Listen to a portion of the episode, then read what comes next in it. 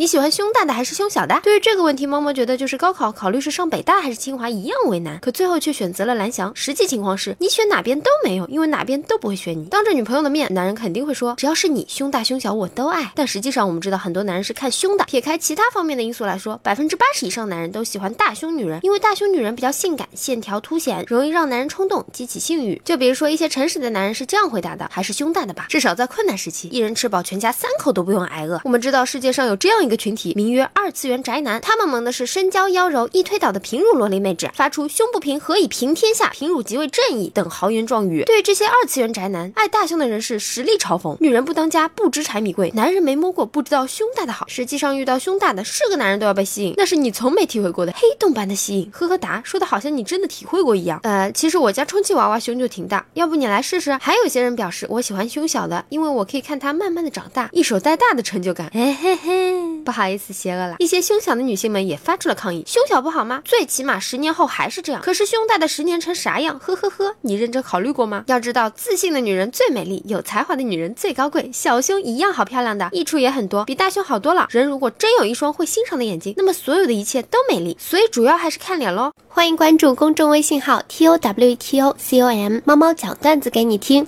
也欢迎关注我的新浪微博猫猫村长大人。有什么开心的、不开心的，说出来让大家乐一乐呗。